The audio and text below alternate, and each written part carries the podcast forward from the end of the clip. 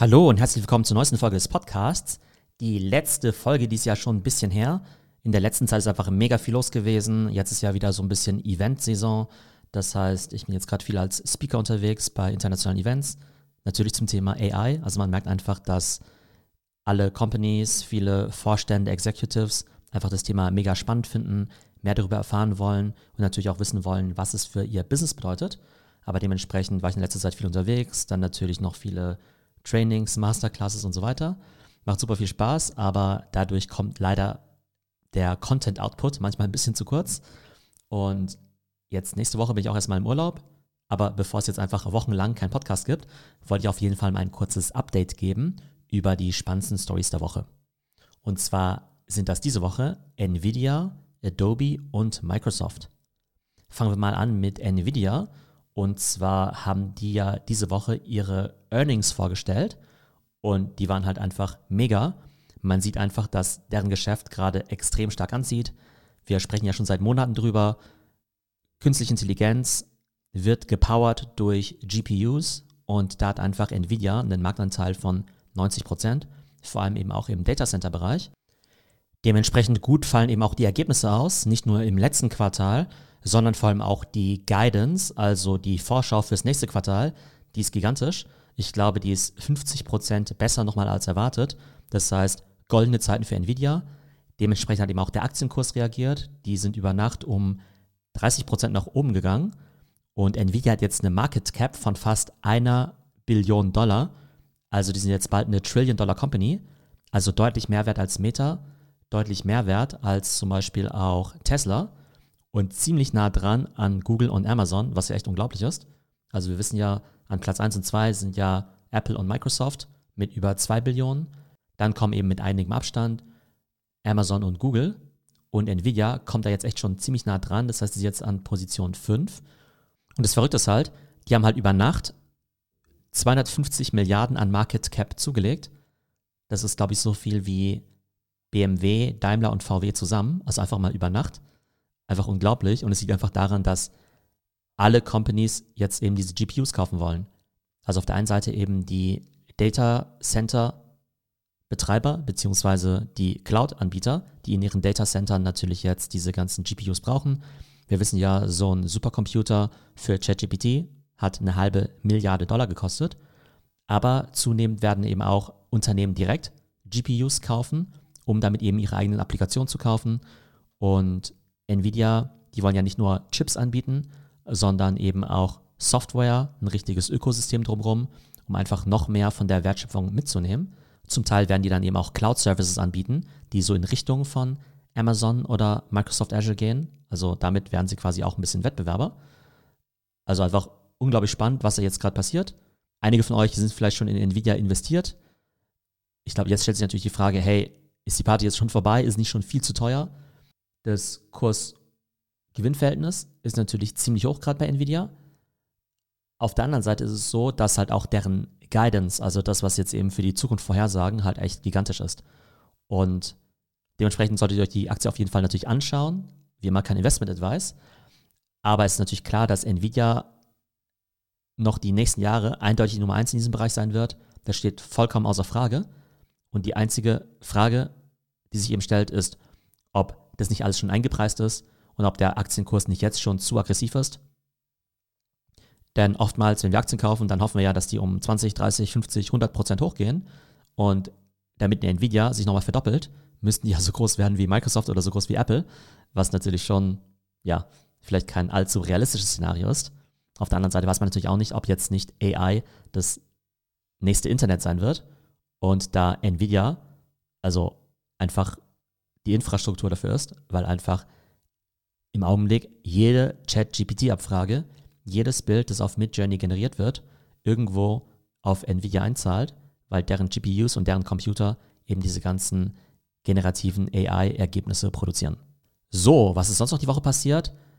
Adobe hat ein neues Feature vorgestellt, nämlich Generative Fill. Und Adobe hat ja schon vor einigen Monaten Adobe Firefly vorgestellt. Adobe Firefly das ist ja die Familie von Adobes KI-Modellen. Das heißt, Firefly wird benutzt, um dann in Zukunft eben Bilder und eben auch Videos zu generieren. und jetzt wurde eben die Integration in Photoshop vorgestellt. Und da gibt es jetzt dieses Feature namens Generative Fill. Was bedeutet das? Man kann einfach einen Bereich innerhalb eines Bildes einkreisen und dann zum Beispiel sagen, ersetze doch diesen Bereich einfach durch ein anderes Bild. Also jetzt könnte man zum Beispiel sagen, es gibt ein, man könnte jetzt zum Beispiel sagen, es gibt eine Landschaft und dann könnte man einfach sagen, hey, stell doch ein Haus in die Landschaft rein.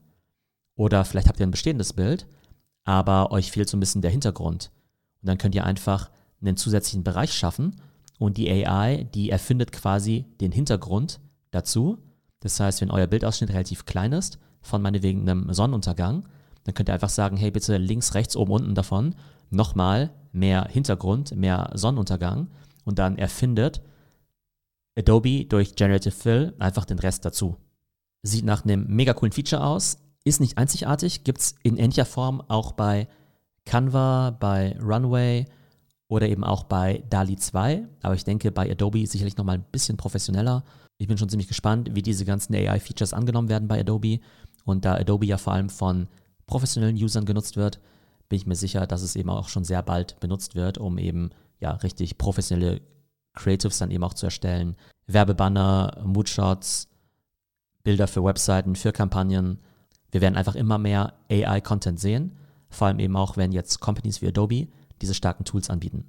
Und dann gab es ja noch das große Microsoft Build Event. Das ist eben Microsofts große Entwicklerkonferenz und da ging es natürlich auch wieder nur um künstliche Intelligenz. Und am meisten freue ich mich ja persönlich auf die Integration von AI in Microsoft 365, also Copilot. Aber Copilot kommt jetzt eben auch auf Windows. Das heißt, das komplette Betriebssystem hat jetzt quasi auch einen AI-Assistenten und ihr könnt dann eben wirklich KI durchgehend dann eben benutzen. Und das ist natürlich super, vor allem für Leute wie mich, die sich ja mit Windows nicht so gut auskennen. Also ich benutze ja aktuell kein Windows. Ähm, für die ist es natürlich super, wenn es da eben so einen Assistenten gäbe. Und es finde ich einfach total interessant, dass Microsoft jetzt natürlich sein gesamtes Ökosystem natürlich eben auch mit AI powered. Das heißt Windows, Microsoft Teams, Word, Excel, PowerPoint, alle Tools aus einer Hand. Und ich muss sagen, da bin ich ziemlich neugierig. Also ihr wisst ja alle, ich benutze ja nur Macs, nur Apple seit ewigen Zeiten. Ich habe mir bestimmt seit, weiß nicht, 15 Jahren keinen Windows-Rechner mehr gekauft. Aber aktuell spiele ich echt mit dem Gedanken, mir zumindest ein Windows-Zweitgerät zu kaufen, um einfach diese ganzen AI-Features weiter auszuprobieren.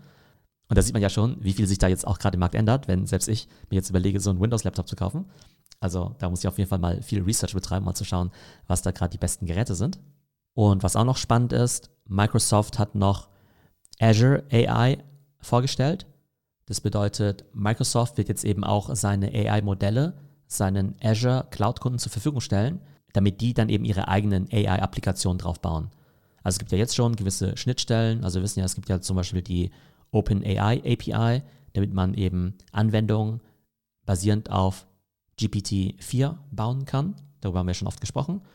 Und wenn ihr jetzt eine Company seid, die eben AI-Applikationen bauen möchte, dann könntet ihr eben direkt zu OpenAI gehen oder eben zu Microsoft Azure. Und Microsoft Azure ist natürlich eine deutlich größere Organisation. OpenAI hat ja nur ein paar hundert Mitarbeiter. Das heißt, wenn es dann wirklich um die Umsetzung und den Support geht, kann ich mir vorstellen, dass Azure vielleicht da die ja, reifere Organisation ist und vielleicht auch noch ein bisschen mehr drauf ausgelegt, eben auch diesen Support zu leisten. Auf jeden Fall werden wir eben immer mehr AI-Applikationen sehen die dann vielleicht auch einfach intern sind, also gar nicht unbedingt dafür gedacht, dass andere die nutzen, sondern das Companies einfach sagen, hey, wir wollen unsere eigenen Bildgenerierungstools haben, wir wollen unsere eigenen Generative Image und Video Solutions haben und dafür nutzen wir eben bestehende Modelle und trainieren die eben mit unseren Daten und passen die eben auch an unsere Bedürfnisse an. So, das war das kurze Update zu den spannendsten AI-News der Woche. Ich glaube, über jedes einzelne dieser Themen könnte man noch deutlich länger sprechen. Also zusammengefasst, Nvidia einfach unglaublich.